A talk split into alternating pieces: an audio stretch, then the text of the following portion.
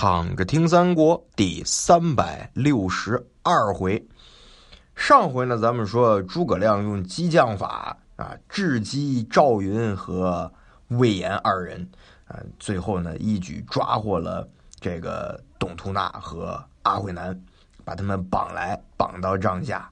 诸葛亮一看这俩人跪着，啊，赶紧吧，啊，松绑松绑啊，以九十衣服赐之啊，还是那一套，饿不饿呀？给 你煮碗面呐，让他们各自回洞啊！你不要助纣为虐，安分待着就行了。俩人呢是连哭带拜，各自呢投小路走了。诸葛亮呢就跟大家说：“说来日孟获必然亲自引兵厮杀，咱们就把他抓住就完了。”于是呢就把赵云跟魏延叫来啊，告诉他们该怎么办，各自带着五千兵马去了。又把王平、关锁啊，又让他们带着义军也领了计策去了。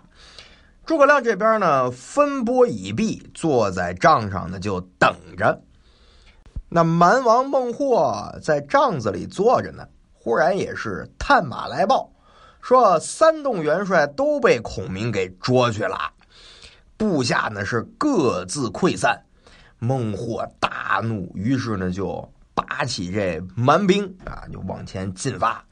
正好呢遇着王平的军马，两阵队员呢，王平是出马横刀来看，只见门旗开处啊，数百南蛮骑将呢是两势排开，中间孟获出马，头顶嵌宝紫金冠，身披璎珞红锦袍，腰系碾玉狮子带，脚穿鹰嘴抹绿靴，骑一匹卷毛赤兔马，悬两口松纹香宝剑。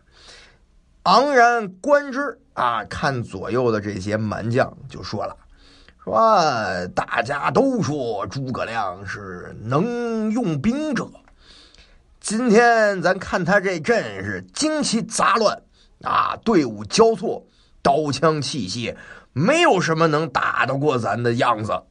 哎，看来之前呢，这都是谎言。早知如此呀，那我还用那么费劲。”你们谁敢去擒一个蜀将以振军威啊？这刚说完，一将呢应声而出，谁呀？这人叫做芒牙长，啊，拿着一口截头大刀，骑着一匹黄骠马，就来取王平。这两将交锋啊，打了没几回合，王平呢拨马便走，想来也是诈败。孟获不知道啊。驱兵大进，就赶紧后边追。关索呢又打了一阵，哎，又往后退，大概退了二十来里。这孟获呢正追杀间，忽然呢是喊声大起，左有张仪，右有张翼，这两路兵马杀出啊，截断了归路。王平、关索是又杀回来，前后夹攻，是蛮兵大败。孟获呢，就带着部将是死战得脱，就往这锦带山而逃。背后呢有三路兵马追杀而来，孟获正跑着呢，前边喊声大起，一边军马拦住。为首的大将是谁呀？常山赵子龙。孟获一看害怕了，慌忙呢就往这锦带山的小路而走。子龙呢冲杀了一阵，这蛮兵大败啊。就活捉了好些人，这孟获呢，就只带着数十骑呢，奔入了山谷之中。背后呢有追兵来，前面路又窄，马也不能行，就弃了马匹，翻山越岭而逃。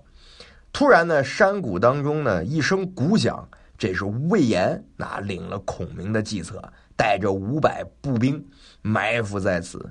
这孟获哪打得过那么些人呢？就被魏延呀生擒活捉了，那剩下的人也都跟着一块儿投降了。魏延呢押着孟获来到大寨来见孔明，这孔明呢早就已经是烹羊宰牛啊，设宴在寨，让这帐中呢排开了七重刀斧手，是刀枪剑戟灿若霜雪啊，又有这个御赐的黄金乐府。曲柄伞盖，啊，这前后呢都把那御林军都摆开，布列的是十分严整。孔明端坐在帐上，一看呢，这蛮兵啊是纷纷攘攘啊，就压上来好多人。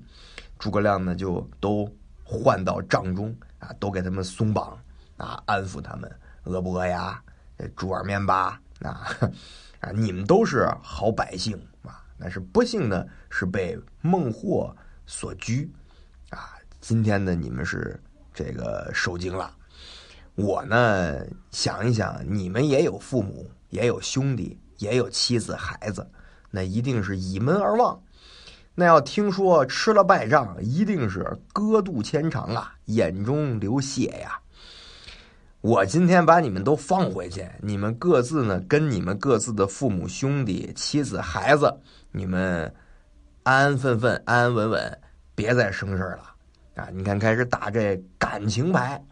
啊，说罢了以后呢，还赐酒、赐米粮啊！我安抚你们，我给你们吃的，给你们饭啊！你们去吧。这些蛮兵呢，就深感诸葛亮的恩德，就弃败而去，拿着东西走了啊，领了点福利。诸葛亮呢，把他们送走，就把这孟获呢给押上来了。啊，没一会儿，这前推后拥呢，就把孟获绑在帐前。孟获呢也挺老实啊，跪在帐下。